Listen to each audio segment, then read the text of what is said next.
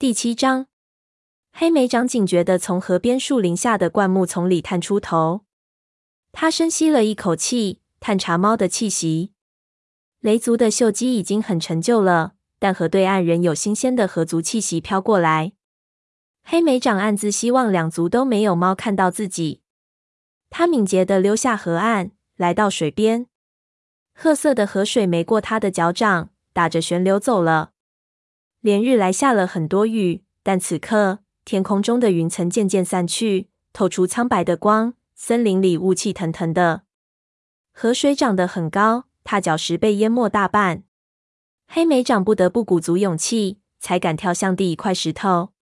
他要去找鱼尾和豹毛。他整天都在想第二个梦。他越来越深信，他们必须去到那个太阳沉没的地方，才能领会星族的意图。那个梦太真实了，让他无法不去想。他现在仍能舔到嘴里的那股咸味，还在踏脚时溅起的水花落在他鼻头上时不由瑟缩，满心以为那种浓烈的气味又会扑面而来。而且他们还得立刻动身，有种异常的紧迫感令他全身刺痛。他总觉得来不及等到下次森林大会再做决断了。如果另几只被选中的猫也做了相同的梦，那说服他们应该不难。他还没有把第二个梦告诉松鼠爪，尽管他心里因为没有履行诺言而感到内疚，但他很清楚，松鼠爪要是知道他有远行的打算，肯定会想跟着他一起去的。要是他把火星的女儿也扯进了未知的险境里，火星会有何想法呢？黑莓掌落到第一块石头上，河水冰凉，冲刷着他的脚掌。他蜷起身子。准备跳到下一块石头上。起跳前，他再次查看远方的河岸。尽管雷族和河族现在关系友善，但他并不确定自己私闯河族领地会不会受到欢迎。他更想在谁都不惊动的情况下找到鱼尾和豹毛。他成功跳上第二块石头，又落到第三块石头上。溅落到他皮毛上的冰凉水珠让他不由得打个寒战。接下来的那块石头完全淹没在水里，只有水流流过其上泛起的波纹，显示出石头的位置。他紧盯着那里跳了上去，脚掌却在落下时从边缘划开，他立刻就水花四溅的掉进了河中。他惊恐的大叫一声，头就被水淹没。恐惧在踩不到河底的那一瞬间涌过黑莓长的全身，蓝绿色的波浪和他梦里的一模一样。他拼命蹬踏抓挠，向上挣扎，终于浮出水面时，他看到的是芦苇而非沙色的崖壁，灰褐色的水流荡着清波，不是梦中的波涛汹涌。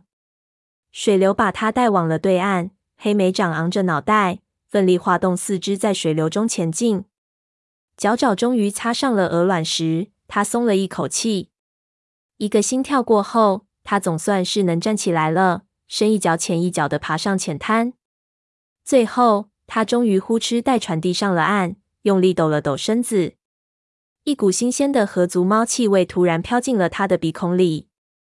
他一个箭步钻入一丛蕨叶里，从茎杆缝隙里向外看。他随后就默默感谢星族保佑。从远处河边走来的正是他想见的鱼尾和豹毛。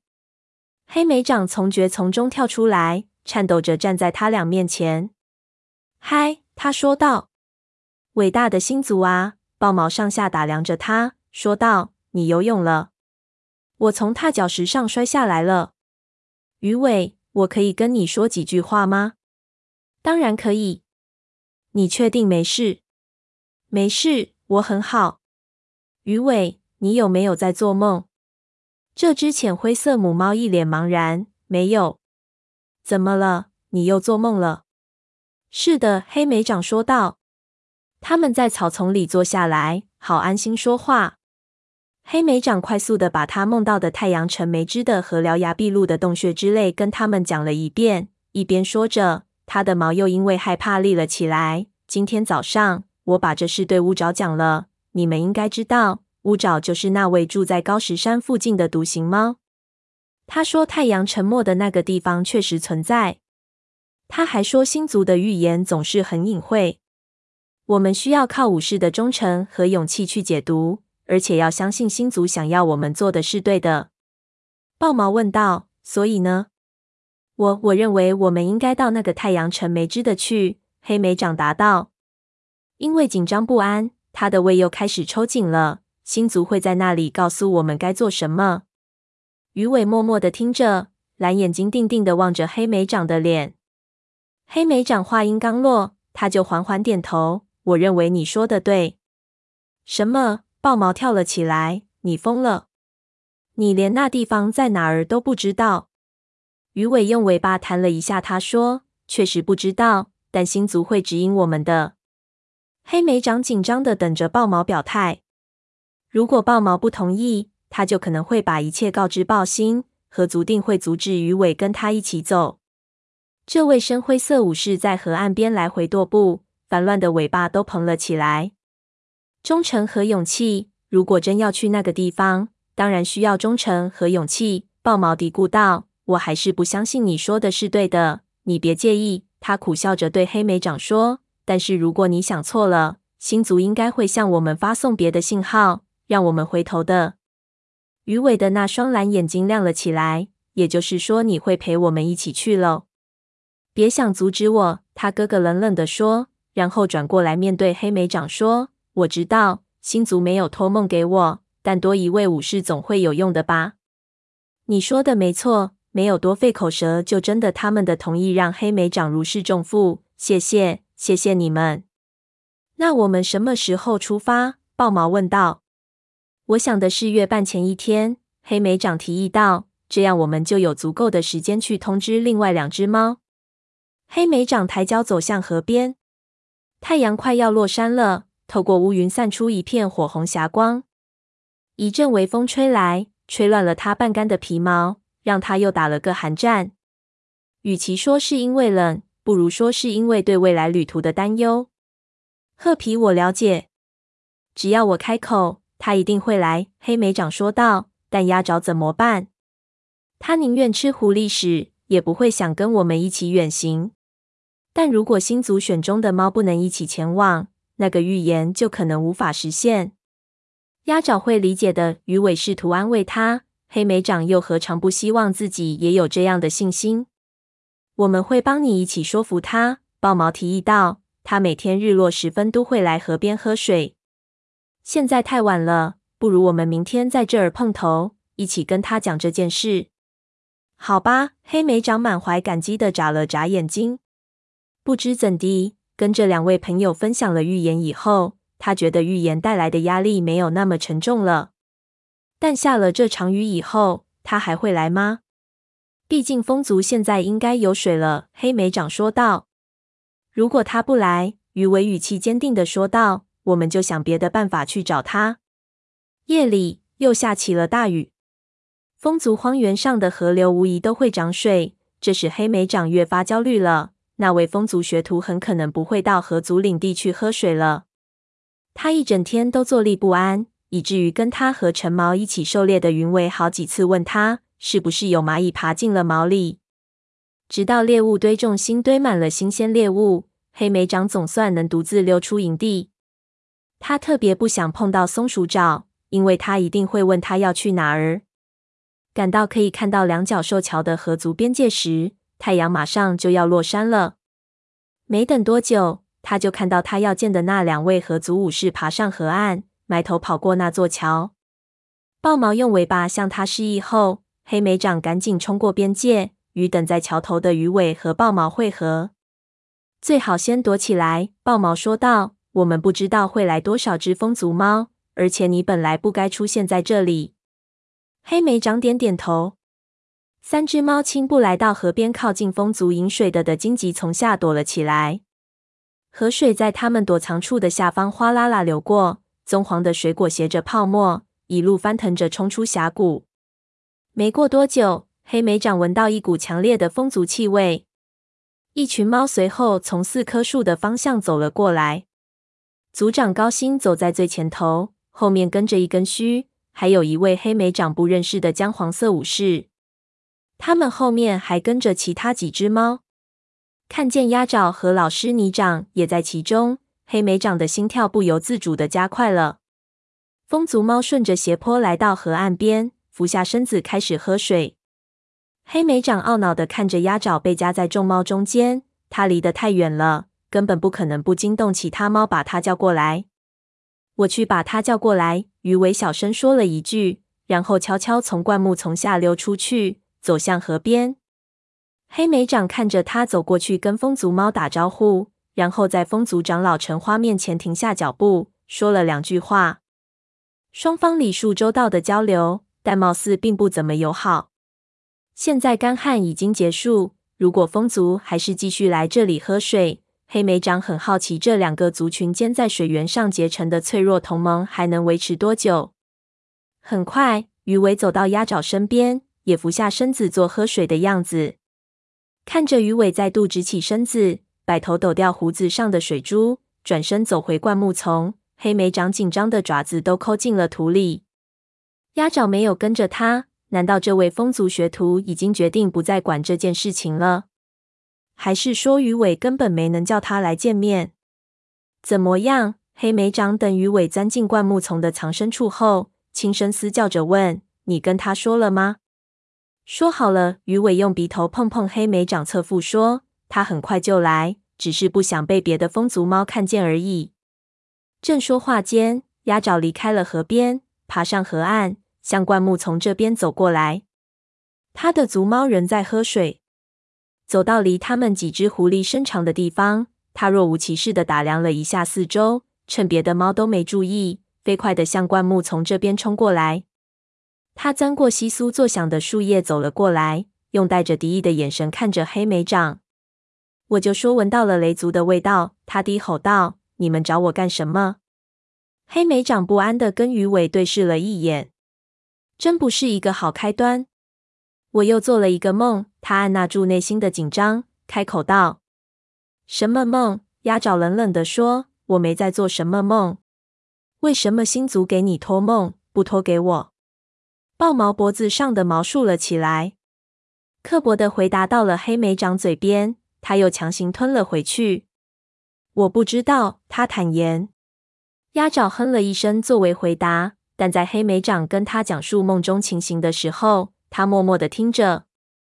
乌爪就是那位住在你们岭的另外一边的独行猫，昨天拜访了我们的营地。他最后说道：“他跟我说，那个太阳沉没的地方确实存在。”我我认为星族是想让我们到那儿去，我们应该赶快出发，而且是全都去，要赶在预言成真、族群遭受无力挽回的劫难之前。鸭爪瞪大了眼睛，我简直不敢相信自己居然听你胡扯了这些。他说道：“你要我们离开自己的族群，累死累活的去一处根本不知道的地方，只有星族才知道那里有多远。就因为你做了一个我们都没做的梦。”是哪位族长死了，让你来发号施令吗？黑莓长不敢直视鸭爪的眼睛，鸭爪的话又何尝没有呼应他自己的怀疑呢？我不是想发号施令，他结结巴巴地说，我只是跟你说说我对于新族意愿的猜想。我愿意和他去。鱼尾插话道，虽然我也没有在做梦。那你比他更熟脑子。鸭爪抢白道，反正我才不去。我很快就能晋升为武士了。我为此努力了那么久，才不会在要完成训练的当口离开族群。但是鸭爪黑莓长打算反驳他：“我不去。”这位学徒龇着牙咆哮道：“我不会去的。”抛下族群跑得无影无踪，我的族猫会怎么看我？也许他们会尊敬你。”豹毛说。这位深灰色武士满眼认真，想想看，鸭爪。如果真的前所未见的大劫难要降临，族群会怎么看待帮助他们安然度过的猫？我们要对新族怀有多么坚定的信念，才会相信他们指引着我们奔赴真正的使命？还得要有怎样的勇气才能将之完成？到了那时，族群都会理解的。但你又没被选中，压轴指出，去还是不去，都跟你无关。也许跟我无关。但不管怎样，我都会去的。豹毛直言道：“星族没有给我们明确的指示，就是为了考验我们是否具备足够的信念和勇气。”黑莓长补充说：“这些都是一位真正的武士必备的品质。”鸭爪求你了！”鱼尾的眼睛里闪着光，“少了你，任务就有可能失败。别忘了，你是星族选定的，而且是唯一的学徒。他们之所以选中你，一定是相信你能成事。”鸭爪看着他，神色犹豫。夕阳西下，晚霞消退，暮色朝他们笼罩上来。黑莓长能听到那群风族猫喝完水后经过灌木丛，准备回去的动静，也闻到了他们的气味。鸭爪必须得赶在他们发现他失踪之前，跟他们一起回去，没有时间再去求他劝他了。好吧，鸭爪终于撂下一句话：“我会去的。”他眯缝着眼睛，盯着黑莓长说：“但是别想对我发号施令，管你做梦没做梦，我都不会听你的命令。”黑莓长在雷鬼路下方的石头通道里挑着地方往前走。下雨后，洞里面出现了不少水坑。他左弯右绕的一路走过去。夜幕降临，周围都是影族猫的臭味儿。和鸭爪见面后，他直接前往影族。合族的两位武士曾提出和他一起来，但黑莓长觉得太冒险了。如果只有他一个，即使影族武士发现他进入了他们的领地，也不会觉得他是个威胁的。他从雷鬼路的另一边探出头，用力呼吸空气，试图闻出影族武士的最新气味。但侦查了一番，除了嗅到沼泽的潮湿的气味，什么也没发现。他压低身体，肚皮贴着地面，迅速穿过一块空地，钻进有遮蔽的灌木丛里。影族领地内几乎没有高大的树木，地面被浅浅的水洼分成了小块。地面上长满了荆棘和钱麻，每走一步，黑莓长的脚掌都要陷入泥泞中，腹部的毛全浸湿了，冷得他直发抖。影族猫怎么能受得了这个？他喃喃自语，到处都湿乎乎的，它们的爪子上不长蹼才叫奇怪。去哪儿找褐皮？黑莓长自有想法。褐皮曾经跟他讲起过一棵巨大的栗子树，说就在流向雷族领地的一条小河旁。他讲那个他最喜欢的地方时，两眼放光。他说自己喜欢在那儿晒太阳、抓松鼠，让黑莓长忍不住想，他是否在内心深处怀念雷族境内的大树。幸运的话，他现在可能在那儿。黑莓长找到了那条小河，就开始沿河往上游走。好几次，他不得不咬紧牙关，水花四溅地涉过浅滩，好隐藏自己的气味。以免被影族武士发现，他看到前方不远处有一支影族巡逻队正在过河，就赶紧缩到一丛沙草后面，一直等到他们消失在灌木丛里，气味远去才出来。他没花太长时间就找到了那棵栗子树，站在树下，周遭全是盘根错节的树根，一直延伸到水中。黑莓长本以为能闻到妹妹的气味，但浓密树影下太暗了。根本无法看到她。褐皮，他轻声喊道：“你在吗？”他得到的答复是被一个扑下来的东西撞得打了个滚。